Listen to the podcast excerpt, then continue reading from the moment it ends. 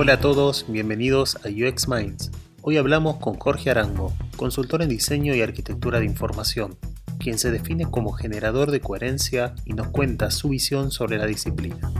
Junto a Santiago Bustelo analizan cómo los diseñadores podemos dar un paso más allá de las pantallas y aplicar las competencias UX a las personas que gestionan proyectos. Los escuchamos. Jorge, hace un tiempo vemos en nuestra comunidad el, problema de la falta de entendimiento del valor del diseño en el negocio y esperar, lo veníamos hablando contigo, este, soluciones mágicas, como le, sumo diseño y consigo entonces que la gente lo quiera. ¿sí? Y hay un montón de, cuestiones que, que, has venido desarrollando para mejorar esa situación, mejorar esas conversaciones. No sé en qué estás trabajando ahora, qué, qué aspecto de toda tu experiencia estás sumando a esta conversación para lograr eh, mejorar ese, ese contexto que no es nuevo. No, no es nuevo, tienes razón. Y estoy de acuerdo de que la, el enfoque del diseño ha sido principalmente, eh, llamémosle, pintar los productos para que tengan mejor aceptación. Y el diseño puede contribuir mucho más eh, que eso, y de hecho debe contribuir mucho más que eso, comenzando eh, en etapas anteriores a la etapa en la que estamos conversando sobre cuál es el interfaz del usuario. Y mi trabajo actualmente es una evolución de, esa idea que viene desde hace muchos años, eh, por lo menos para mí en mi carrera, que es tratar de, como diseñador, de contribuir en, de formas más sustanciales al éxito de los proyectos. Para un consultor enfocado en arquitectura de información, que es lo que hago yo, eso se traduce a ayudar a definir las, las distinciones principales que van a, que van a marcar el servicio, el producto, eh, la organización cómo nos organizamos, cómo nos dividimos, cómo, eh, qué etiquetas le ponemos a esas divisiones para lograr que sean claras. Tradicionalmente, los arquitectos de información han estado enfocados en cómo eso se manifiesta en eh, estructuras como los sistemas de navegación de los sitios web o de los apps. Y si bien esa es la forma en que los usuarios experimentan esas estructuras, nuevamente, es, es una forma muy superficial de pensar sobre el tema. Digamos, Jorge, que en lugar de trabajar la arquitectura de información para generación de entregables que lleguen a los usuarios finales, sería trabajar la arquitectura de información del proyecto mismo. Del proyecto mismo, que es en sí una manifestación de las estructuras de la organización que lo generan.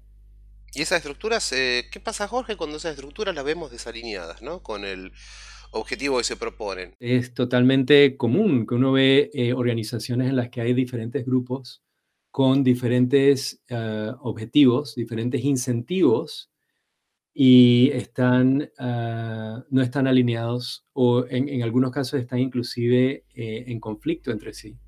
Hay organizaciones que son autoinmunes. O sea, que, tienen equipos que eh, controlan otros equipos y entre los dos se, eh, chocan y no logran ningún avance. O, tienen, nos ha pasado con este, seguramente también a ti, con marcas autoinmunes, marcas que tratan de llegar a un mercado al cual no tienen realmente esa fuerza y terminan generando el efecto contrario y después esperan un diseñador que les resuelva la interfaz. ¿No? Esa, situación un poco mágica. Mira, yo tuve una, una, eh, una situación hace, vamos, va a ser ya hace 15, cuidado, cuidado que hace 20 años, donde eh, yo periódicamente me siento, eh, bloqueo mi, mi agenda para que no hayan interrupciones y me siento por un par de días para pensar sobre qué es lo que estoy haciendo. Y a dónde voy y cuáles son las bases en las cuales estoy sentando mi trabajo. Y, como te digo, hace, hace un par de décadas tuve una sesión donde me senté a pensar qué es lo que estoy haciendo aquí. Y quería salir de esa sesión con una etiqueta que me describiera, que describiera mi trabajo, pero a nivel muy, muy, muy fundamental. Y la etiqueta con la que salí y que, y que francamente ha marcado las últimas dos décadas de mi trabajo es generador de coherencia. ¿Okay? Es, yo lo, considero que lo que hago yo es generar coherencia. Y este tema de organizaciones con grupos que están desalineados es una manifestación de incoherencia. Y la incoherencia está por doquier. O sea, hay incoherencia donde uno mire. Eh, y mientras más complejo el mundo, la situación en la que nos manejamos, la empresa, más oportunidades hay para incoherencia. Y además de eso, Jorge, además de la incoherencia, tenemos otra cuestión que es la falta de compromiso. Podemos tener un discurso coherente, pero no ser sinceros y no adoptarlo realmente, y que sea un discurso coherente para afuera, que es, entiendo muchas veces, lo del lugar cómodo. Así es. Bueno, es que hay, coherencia en la narrativa, que es lo que estás diciendo tú, ¿no? O sea, eh, la forma en la que hablamos y, y los compromisos que expresamos, pero hay otro tipo de coherencia que es la coherencia de tener todos nuestros recursos y esfuerzos alineados en una dirección coherente. Sí, ese es el tipo de coherencia a la que me refiero yo. Y eso, ahí toca entender no solo el discurso, sino también los incentivos, la forma en que los grupos están organizados. Eh, por ejemplo, ¿a quién, a quién reportan? ¿Cuál, es la, cuál, es el, ¿Cuál es el grupo dentro de la organización que tiene eh, la responsabilidad de llevar a cabo estas iniciativas al final del día. ¿Y quién, ah, quién va a poner su trabajo a riesgo para comprometerse a que esto salga? Y hay muchos casos en que el discurso y la realidad, la realidad estructural, están totalmente desalineados, ¿sí? Y eh, el discurso puede ser muy bonito, pero la realidad es la que manda. Hay un, hay un artículo que yo eh, recuerdo con esto que, contás, que se llama On the Folly of Wanting, wanting A and Rewarding B. Entonces, como realmente lo que sucede es lo que se premia, lo que decías, los incentivos, y no lo que se declara. ¿Y cuánta gente inicia proyectos con una declaración que no es realmente lo que, lo que se premia? También una cosa que, que es otra expresión de eso, el principio de Peters, ¿sí? donde en las organizaciones se va ascendiendo a la gente hasta llegar a su nivel de incompetencia, donde no pueden ser ascendidos, quedan clavados ahí, pero la organización cree que lo que hace es premiar la excelencia. Y es muy interesante, porque sí, estás premiando la excelencia en ese momento, pero lo que produces es lo contrario. Y esos sistemas, nosotros veo que en las disciplinas de experiencia de usuario hemos introducido como componente central de las disciplinas una mirada experimental, en el sentido de experimento científico, de ver qué quiero lograr, eh, proponerme un experimento y ver qué obtengo de ese experimento y puedo recalibrar tal vez los recursos. Y eso es algo bastante innovador. Creo, en mi experiencia, Jorge, los, quienes adoptan esto con mayor este, compromiso son startups que justamente están muy eh, orientadas al experimento y además quizás esa sea su última, su única carta, ¿no? Porque no tienen mercado, no tienen apoyo y las grandes organizaciones, cualquier experimento puede mostrar que toda la cadena de conversaciones y de incentivos, como decías, quizás no sea la correcta, pero ¿qué conversaciones pueden tener ellos para hacer algo al respecto? Primero, eh, concordar con lo que dices de los startups. Eh, los startups no tienen la inercia que tienen las organizaciones más grandes, ¿no?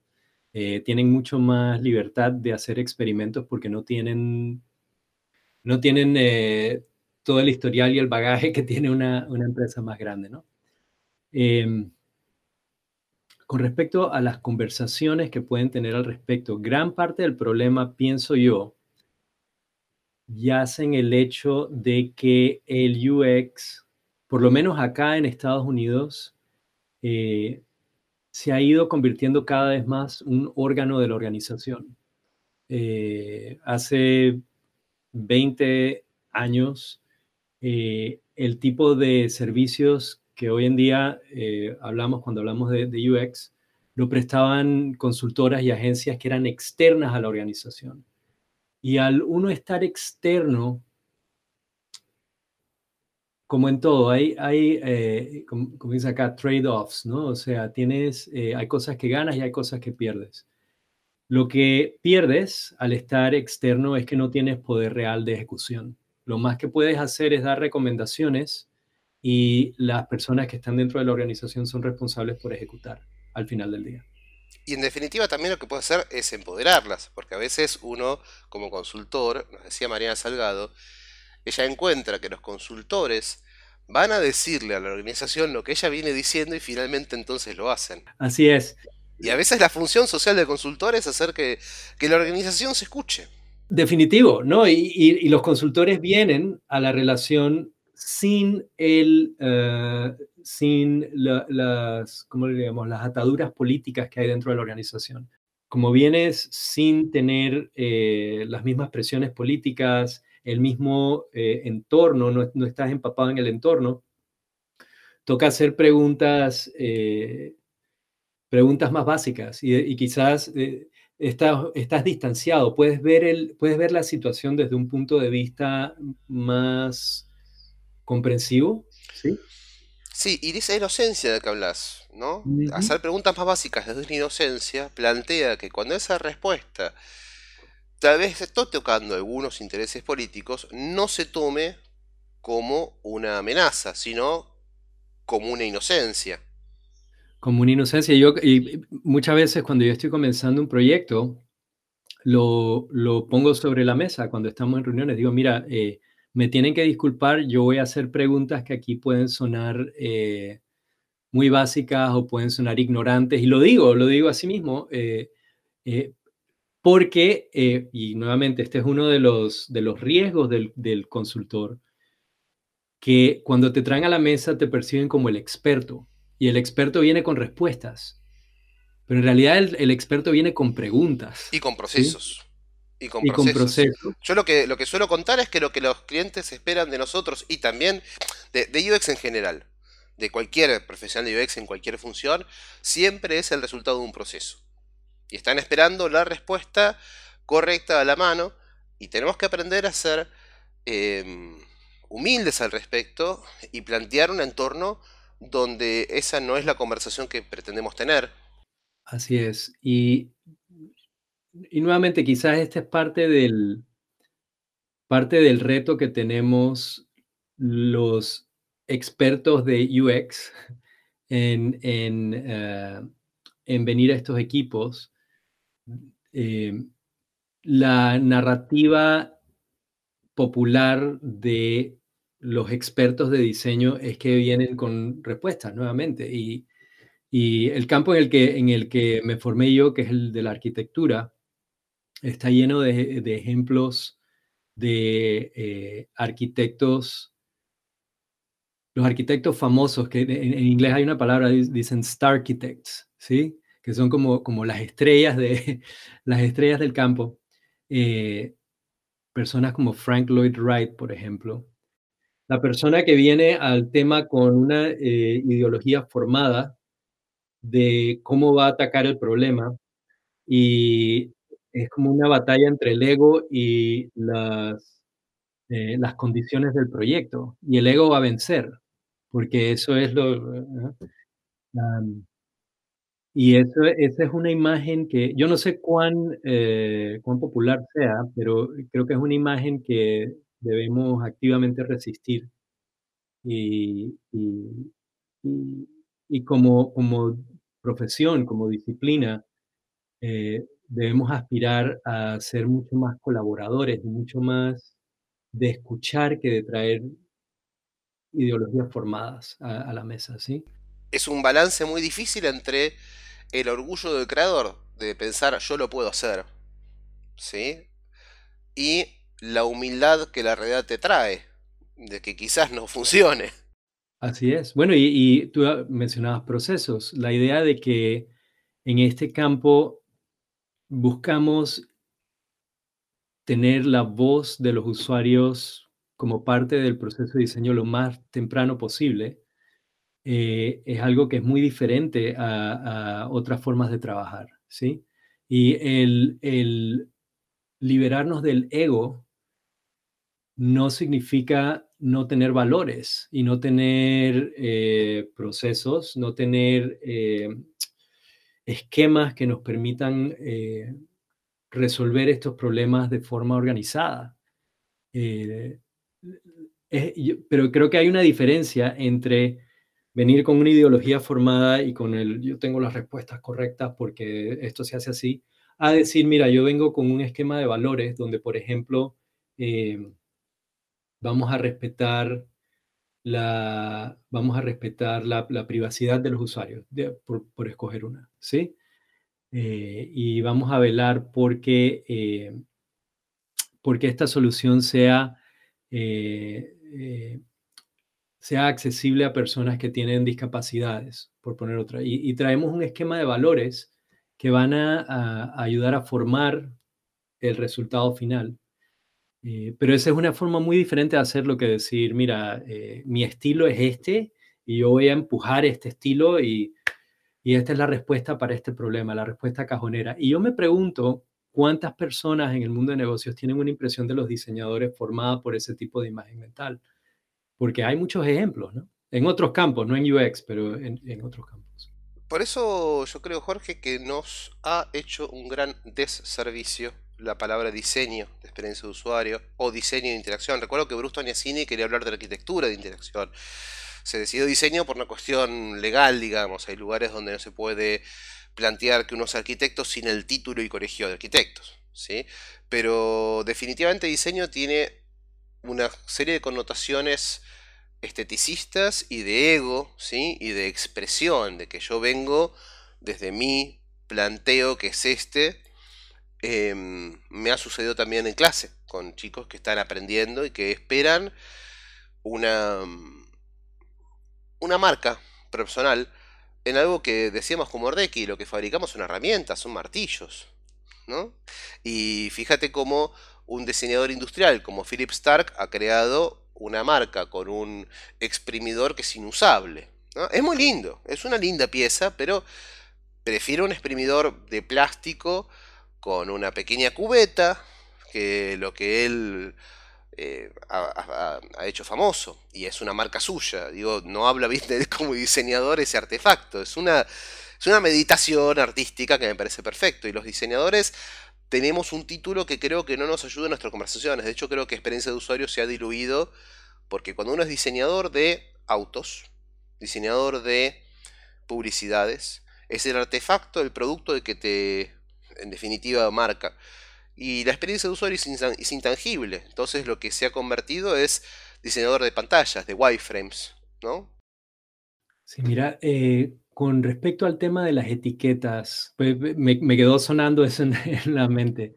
Eh, la etiqueta del diseño, eh, a mí me parece que no es coincidencial que acá, y voy a hablar específicamente de Estados Unidos porque no, no estoy al tanto de cómo está el mercado en Latinoamérica, pero acá en Estados Unidos, muchas de las decisiones a las que aspira el UX no se están haciendo en, equipos de UX, se están haciendo en equipos de product management, ¿sí? el, gestor del producto, eh, el director del producto, y, creo que es en parte por, eh, por lo que mencionas, el hecho de que la, vamos, el diseño es la gente que lo va a pintar, no es la gente que va a tomar las decisiones de cuál es la estructura, cuál es la, cuáles son los esquemas de negocio, etc. Eh, pero al final del día, esas decisiones forman parte esencial de, de, qué es lo que estamos haciendo aquí, ¿sí? Y donde entra el diseño y la razón por la cual yo a mí sí me gusta enfatizar la, palabra diseño, aun cuando tiene todas estas connotaciones y asociaciones eh, que no ayudan. Eh, es que el diseño es una forma de trabajar, una forma de abarcar los retos que involucra hacer experimentos, como mencionabas, experimentos y comenzar desde, desde ideas ambiguas, poco formadas, eh, etéreas, ¿sí? Donde alguien tiene, ya vamos a usar la, palabra intuición, no me gusta, pero vamos a usar la palabra intuición. Alguien tiene una, idea, una intuición de que, mira, quizás podemos hacer algo en esta dirección. Y el rol del diseño es ayudar a formar esas ideas, darle forma a esas ideas, ¿sí? Llevarlas de esta ambigüedad a formas tangibles que se puedan poner en el mundo para hacer estos experimentos que mencionas. Hay una idea donde el diseño o la, creatividad tiene que ver con darle forma de la nada a algo que no es. Que, que, que se trata además de declaraciones y de actos políticos, actos de fe actos de liderazgo. Sin una mirada de futuro y compromiso, un compromiso para construirlo, nosotros no tenemos soluciones, como decías, a la mano, porque de hecho no lo llaman para fotocopiar la solución que ya funciona. Así es, y, parte del reto con los directores, líderes, etcétera, que, que los gerentes que vienen con la, solución formada y esperando que uno la vaya a pintar, es que muchas de esas soluciones, el, proceso de gestión ha ocurrido en Excel. Eh, y, Excel no es un medio no es un medio efectivo para hacer experimentos en el mundo real. ¿sí? Eh, e, e, es muy difícil poner, eh, poner pruebas en manos de los usuarios cuando esas pruebas no se han manifestado de forma tangible y en muchos casos nos buscan muy tarde en el proceso, cuando ya las decisiones grandes se han tomado y eso es lo que nos relega a, eh, las personas que mueven píxeles y, hacen el logo más grande y, tienen discusiones sobre eh, los colores que estamos usando en vez de tener discusiones sobre qué es lo que estamos haciendo aquí. Y hay algo más grave, Jorge, que no solo las decisiones se han tomado, se han tomado sin la experiencia y la competencia para esa dimensión de la decisión y se pretende de la ejecución un lugar que resuelva y además se le pone el acento de que la idea es buena y lo que está a prueba es la capacidad de la persona de ejecutar. Si la idea sale mal, el problema es quien ejecutó. No se cuestiona la idea en primer lugar, que es lo que aprendemos los diseñadores en toda la carrera en la facultad, aprendiendo a hacer trabajos y hacerlos de vuelta. Y los clientes que no han pasado por ese proceso pretenden que su idea funcione. Es una situación muy compleja porque no vienen de gestionar proyectos, vienen de gestionar procesos recurrentes. ¿Y, cómo así que a nosotros no nos va a funcionar? Si mira a Apple, a Apple le funcionó, ¿sí? Y entonces buscan, eh, buscan em, emular los aspectos superficiales de otros que pueden ver en el mundo, ¿sí?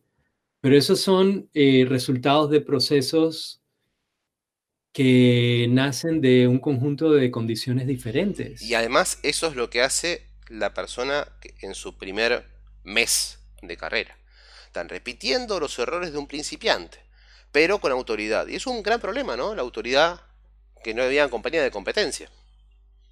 Y acá volvemos a, a los trade-offs de los consultores, ¿sí? Porque esa persona es la que nos contrata si somos consultores.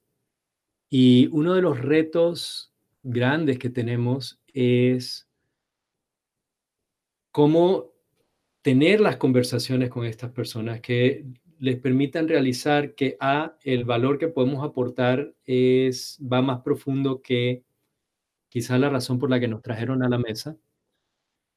Y, y B, el poder tener esas conversaciones sin hacerlos sentir como que son, eh, como que están equivocados, son ignorantes, son, no sabes lo que estás haciendo, etcétera, porque no es la idea tampoco. O sea, estas personas tienen, em, tienen razones por las cuales están eh, solicitando lo que están solicitando, ¿sí? Y, y a nosotros nos toca como consultores, y creo que, creo que esto también le toca a los diseñadores internos, nos toca aprender a manejarnos con las personas que toman las decisiones a alto nivel. Esa es otra cosa que no hemos porque aquí estamos, me siento como que estamos virtiendo todo el, eh, todo el enfoque en el cliente, por llamarlo así. Pero también debemos, debemos examinarnos nosotros mismos. Y yo veo que hay muchos diseñadores que tienen esta imagen propia de que, de, que ellos vienen a servir las necesidades del, diseño y del usuario y del, y del, y del, y todas estas cosas, excepto las necesidades del ejecutivo, del cliente, etc. Sin el cual no hay proyecto. Sin cuello pollo no existe proyecto. Así es. Y yo siempre digo que lo, que debemos buscar nosotros es establecer una... Yo tengo un diagrama que dibujo donde está el proyecto en el centro y hay todas estas fuerzas jalándolo en diferentes direcciones, ¿sí? Y hay, eh, hay eh, objetivos de negocio, hay eh, objetivos personales, hay regulaciones, hay las necesidades, llamémosle psicológicas o, conceptuales del usuario, hay las necesidades físicas, ¿sí? El, de, la usabilidad, etcétera. Y todas estas fuerzas están en tensión y están jalando el proyecto en diferentes direcciones.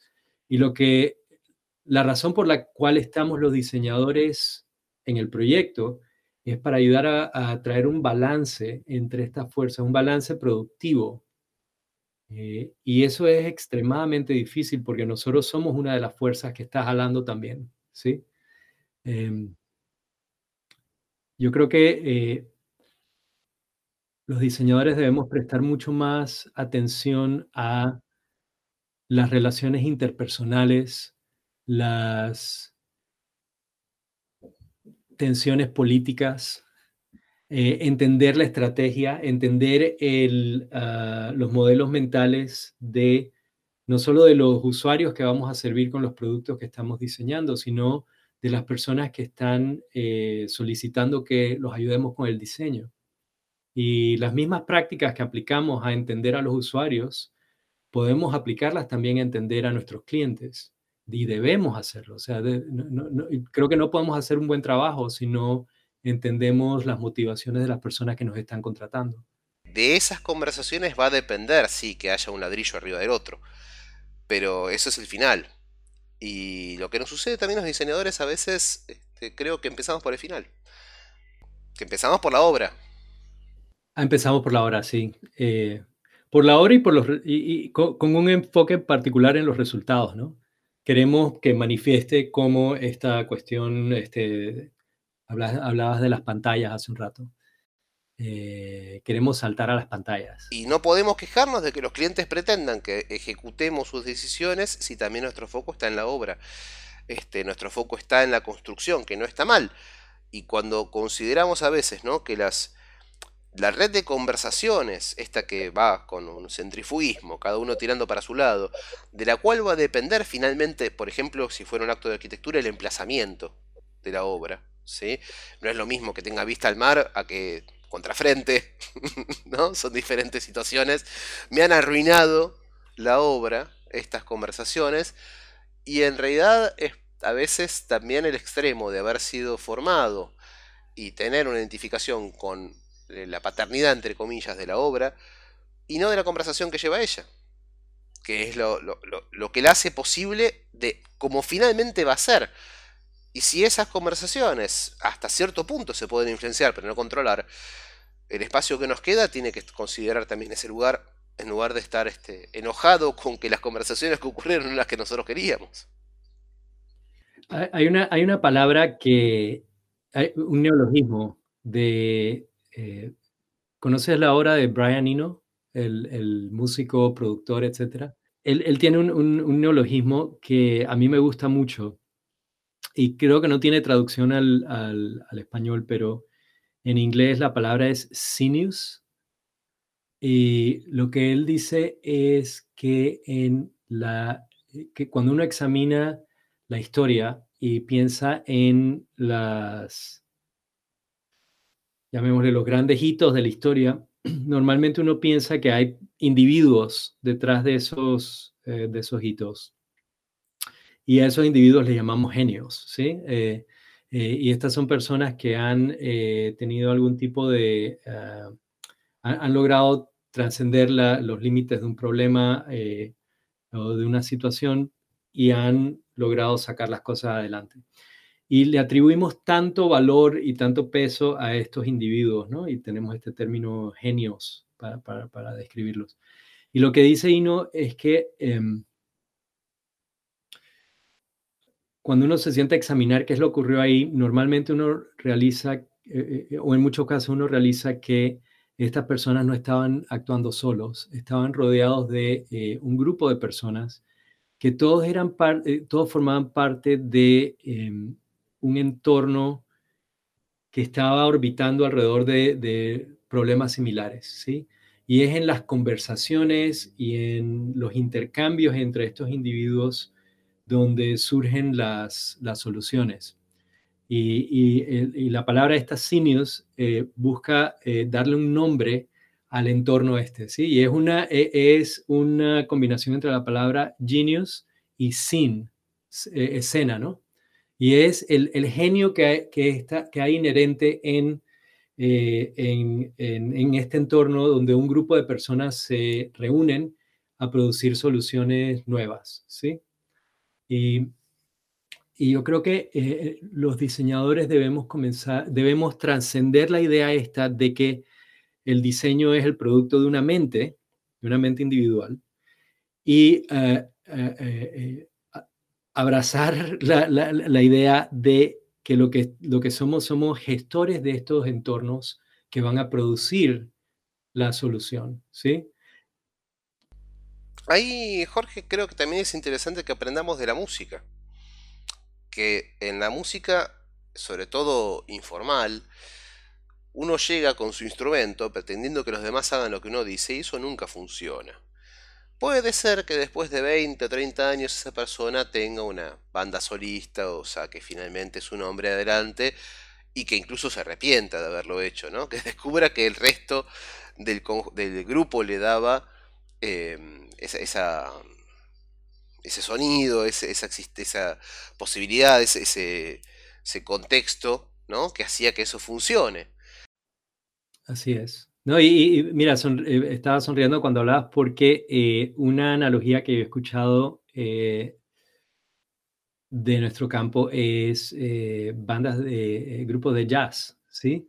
Donde los músicos los músicos que, más han eh, profundizado en su arte, en, el jazz, son capaces de, eh, no, solo tienen la, proficiencia de poder tocar eh, y, la maestría de su instrumento individual, sino también la capacidad de poder escuchar lo que están haciendo los otros y, e, e integrar lo que están haciendo ellos con lo que está haciendo el resto para crear un, total que es más que la suma de las partes. Y sobre todo otra cuestión con, con el ego, Jorge, que es la misión de un buen músico en, una, este, en un ensemble, no es sonar mejor que los demás, es hacer que los demás suenen mejor. Desde ese lugar, desde ese lugar es donde no podemos eliminar el ego, lo podemos enfocar en algo más productivo. Yo me siento orgulloso de que la banda suene bien no de, que, de destacar por sobre la banda. Y eso es lo que veo en nuestra cultura, tanto a nivel eh, cultura de diseño, como la cultura de la gestión, nuevamente, el jefe que pone en juego su identidad por tener razón y pasa a ser el techo del proyecto, ¿sí? de todo logro.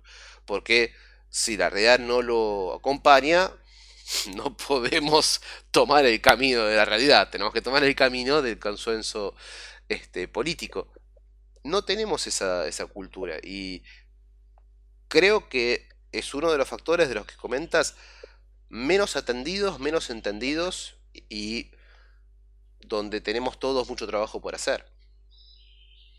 100% de acuerdo. Y, yo además de, ser consultor también soy educador y no estoy enfocado en, esa, en ese aspecto en particular, pero lo veo, veo la necesidad de, de, formarnos como, eh, como gestores de... La, frase no es gestores de proyectos, porque eso trae a mente eh, eh, una serie de prácticas que no es lo que estamos hablando acá, pero es gestores de el entorno este del que estamos hablando que va a permitir que el proyecto salga adelante. Y, quizás eh, tomando la dirección que, vienes mencionando acá, quizás debemos buscar formas de transferir el orgullo que sentimos de eh, nuestras capacidades técnicas como diseñadores, eh, de, no sé, crear pantallas hermosas, llamémosle, ¿sí? Transferir ese, ese orgullo que es natural y creo que puede ser saludable transferirlo a nuestra capacidad de manejar un, conjunto de relaciones humanas productivas que ayuden a sacar el proyecto adelante. Porque también podemos sentir orgullo de nuestra capacidad de traer a todos alrededor de la mesa y ayudarlos a alinear, generar coherencia, como veníamos hablando hace un rato, ¿sí? Em, y, creo que em, Creo que eh, desarrollar eh, eh, esos músculos, por llamarlo así, puede ser una fuente de orgullo y puede ser una fuente de orgullo que nos ayude a ser mucho más efectivos como diseñadores. Y a término, quizás este, podamos llevar de vuelta al nombre UX, a la marca UX ese valor, o necesitemos crear una nueva. Yo como, como arquitecto de información eh, no trato de no aferrarme a las etiquetas, ¿sí? Si una etiqueta no funciona, probamos otra. Eso es lo que hacemos los diseñadores. Y hemos vuelto con el tiempo al, desgaste y un poco lo que decías también, Jorge, la, la cuestión del ego, en la cual en definitiva entre el ego nuestro y el ego del cliente o el ego del sponsor va a ganar el que tiene más poder. Así es. Y quizás el tema de, dejar aparte esa cuestión de esos egos sea el primer desafío que tengamos si queremos juntos lograr algo o cómo darle un lugar más este, productivo. Es uno de los retos continuos y, es un reto que no desaparece eh, según uno va avanzando en su carrera. Eh, una de las ventajas de, tener ya eh, rato haciendo este tipo de trabajo es que uno se... Uno, aprende más sobre las limitaciones de uno mismo, ¿sí? Y eso ayuda, en Panamá decimos, a parquear el ego, a, poner, a, ponerlo a un lado y decir, mira, eh, no tengo todas las respuestas. Eh, y mientras más aprendo sobre lo que hago, no solo desde un punto de vista técnico, sino desde el punto de vista práctico de estar en estas relaciones con clientes, con usuarios, etcétera, eh, más sé que no sé, eh, más, más adopto una posición de humildad, pero de humildad basada en el conocimiento de que tengo la capacidad de aprender, ¿sí? Eh, y es una posición que, por lo menos a mí, voy a hablar ya desde el punto de vista personal, me, da mucha energía. El saber que no vengo con las respuestas, vengo con ah, experiencia a este punto, puedo decir que tengo experiencia y vengo con formación, vengo con mucha práctica, pero no vengo con respuestas. Y las respuestas van a, van a, van a emergir del grupo. Y lo que puedo intentar yo es crear las condiciones que permitan que las respuestas correctas sean las que, las que salgan adelante. Me parece que es una muy buena forma de plantear ese camino, Jorge, una forma mucho más este, madura que la que se nos suele pretender que tengamos a la mano. Gracias. Y eh, nuevamente es, una es, es, algo que uno va aprendiendo según, según se va poniendo viejo. bueno, Jorge, te, otra vez te agradezco muchísimo por tu, tu participación, tu tiempo y como sabes me encanta charlar contigo y creo que podríamos seguir este, de muchas otras cosas que nos unen. Siempre es un gustazo, gracias por invitarme. Gracias a ti, Jorge. Un abrazo.